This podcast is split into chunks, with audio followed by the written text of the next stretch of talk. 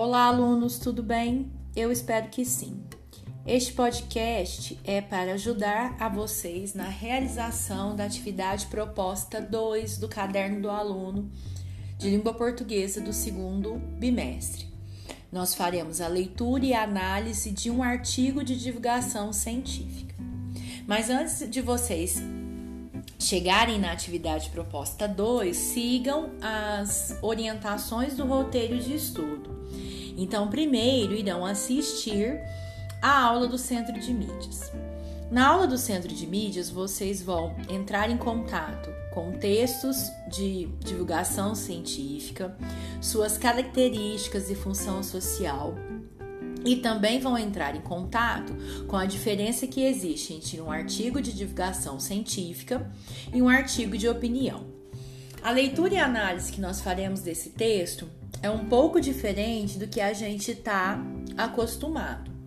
O texto, vocês vão perceber com o caderno do aluno que ele foi dividido em quatro partes.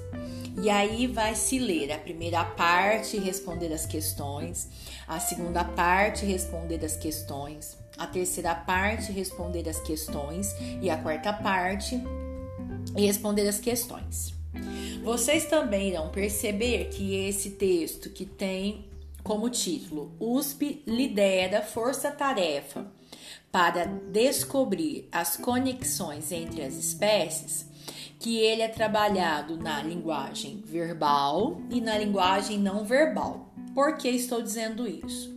Vão perceber que na parte 1 eu tenho uma imagem e também na parte 4, que é um infográfico. O que é um infográfico?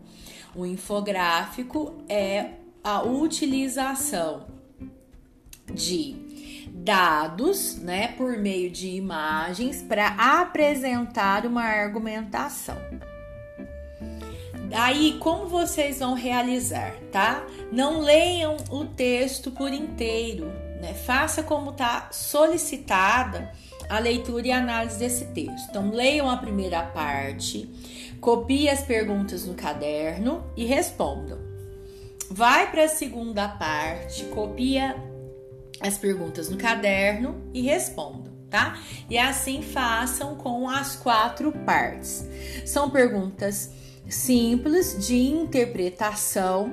Vão perceber que algumas são de compreensão, porque estão é, as respostas estão explícitas no texto, apresentam, é, são apresentadas diretamente, retirando do texto a resposta, e outras que vocês precisam analisar as informações para responder. Não deixem de seguir o passo a passo, não deixem de realizar a atividade como foi solicitado, para que ajudem no melhor processo de aprendizagem de vocês. Eu agradeço. Até o próximo podcast.